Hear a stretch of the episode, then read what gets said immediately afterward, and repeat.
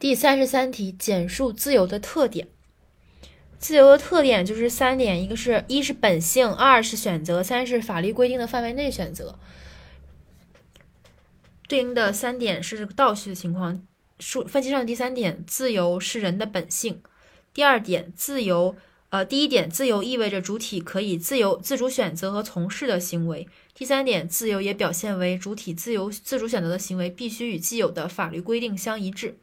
按照分析的顺序来，就是一，自由意味着主体可以自主选择和从事的行为；二，自由也表现为主体自由主主体自主选择的行为必须与法律规定相一致。第三。自由是人的本性。再来一遍：一、自由意味着主体可以自主选择和从事的行为；二、自由也表现为主体自主选择的行为与法律既有的规定相一致，必须与既有的法律规定相一致；三、自由是人的本性。